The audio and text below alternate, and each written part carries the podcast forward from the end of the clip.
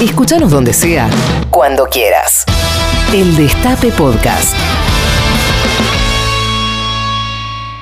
Diez minutos falta para las 18. Estamos en comunicación con Ofelia Fernández, eh, joven Hola. eh, legisladora porteña que está en línea con nosotros. ¿Cómo te va, Ofelia? ¿Cómo estás, Daddy? Muy bien, mira, tenemos un delay, yo estoy en mi casa, así que es como cambio y fuera, ¿viste? Es como que el walkie-talkie. no, claro, me imagino. Of- Ofelia, sos una de... eh, junto conmigo estamos por sacarnos, estamos los dos compitiendo el campeonato, a ver a quién putean más en la calle y, y en las redes. Está- sí, estamos- sí, está- o campeón y subcampeón, ¿no? ¿Cómo? O campeón o subcampeón salimos, te digo. Sí, sí, estamos peleando el podio total. Yo creo que te voy a ganar, lo voy a dar todo. Sí. Escúchame, Ofelia, ¿por qué pensás que, que, sos, que somos tan resistidos en general y vos en particular?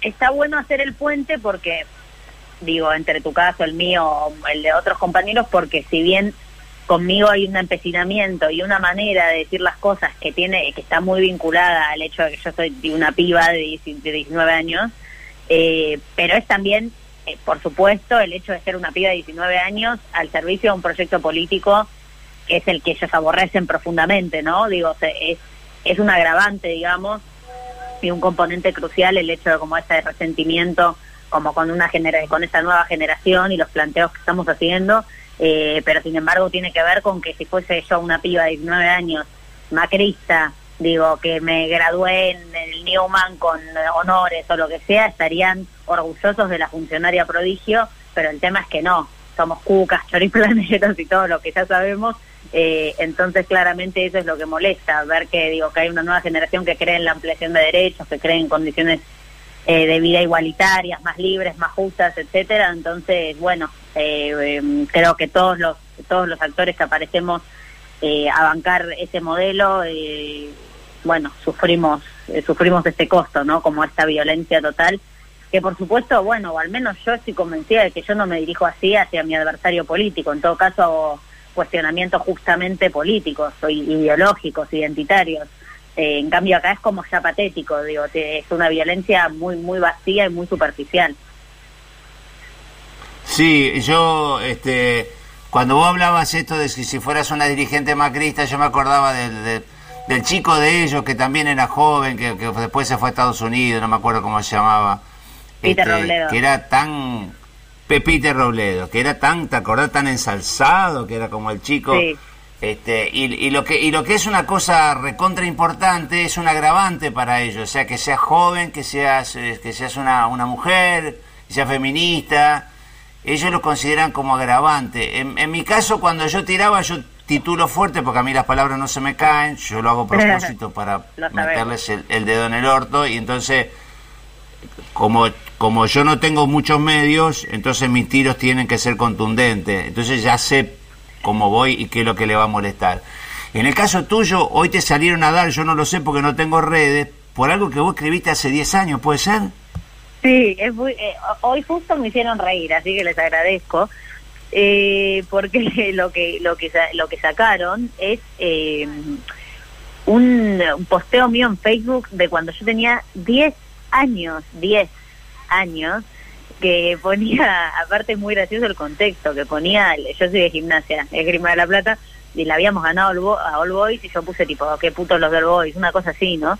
Eh, Sí. Y agarraron esa captura y hicieron una tendencia, primera tendencia nacional que es Ofelia homofóbica, o sea, ya no saben qué hacer, entonces están tan al pedo que se pusieron a buscar eh, a buscarme en Facebook hasta cuando tenía 10 años para encontrar eso cuando está claro digo que no es una digo no es un lugar desde el que uno puede caracterizar políticamente a alguien si ponía puto cuando tenía 10 o sea no tiene ningún sentido y aparte gente a la que claramente le preocupa muy poco eh, el odio a la población eh, gay, lesbiana, travesti, trans, etcétera, digo, de hecho son quienes la promueven generalmente, así que es patético.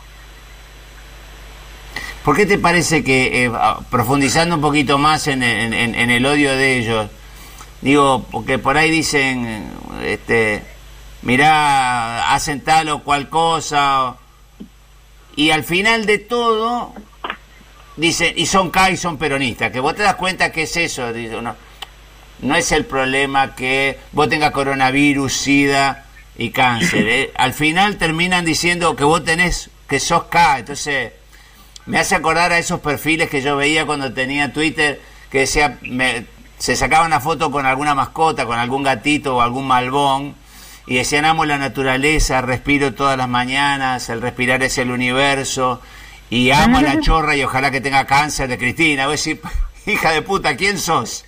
Claro.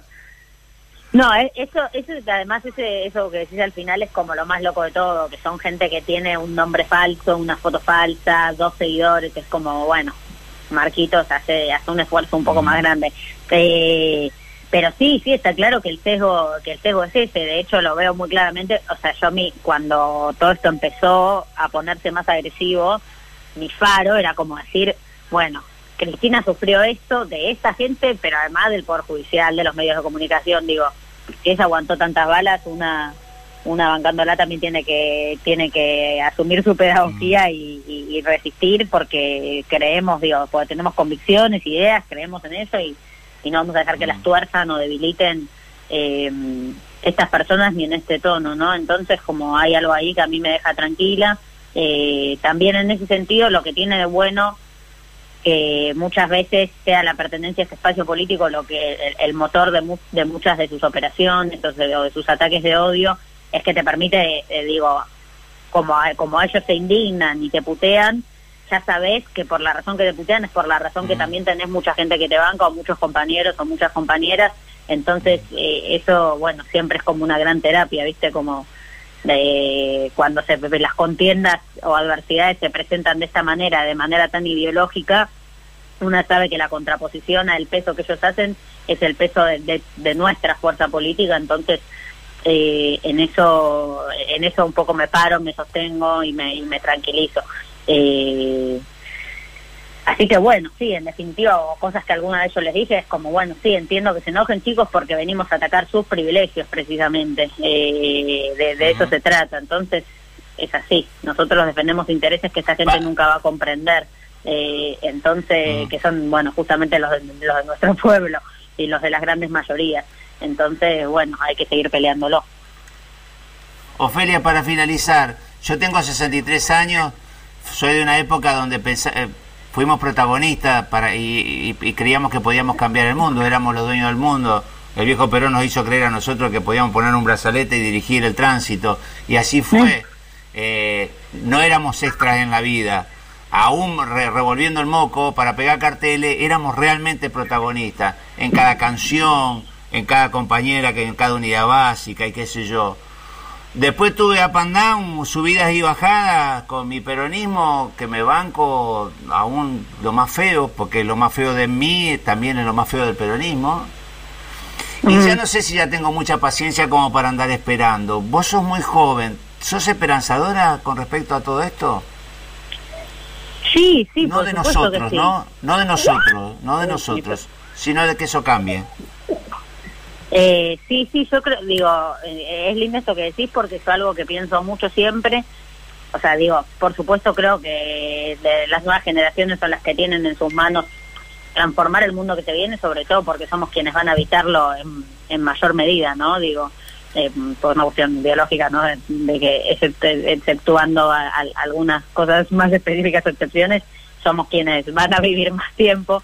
Eh, y en esto digo, estoy convencida de que quienes entonces se ocupan de discutir hoy hoy en el presente su futuro posiblemente puedan conquistarlo, digo, si le ponemos el cuerpo, si encontramos herramientas, si nos organizamos colectivamente, eh, y confío en, que esta generación va a, va a seguir discutiendo qué objetivos y qué cosas va a seguir va a disputar y, va, en, y en las que va a creer para dejar un mundo mejor que, que al que llegamos, pero siempre está bueno recordar eh, yo esto lo digo mucho, y tener la humildad de reconocer que la historia no empieza cuando entramos eh, y que somos producto en buena parte de las otras juventudes que también estuvieron a la cabeza de procesos de transformación que hoy, nos que hoy a nosotros nos permite eh, que evolucionen nuestras discusiones. No es lo mismo lo que discutía la juventud mm. en los 60, en los 70, que lo que, lo que lo que discute la juventud hoy, y eso es bueno porque tiene que ver con que hoy estamos parados en otro lugar gracias a las conquistas eh, y al temperamento y a la persistencia de otras generaciones que se pusieron a la cabeza de, las transformaciones que veían pertinentes en aquel entonces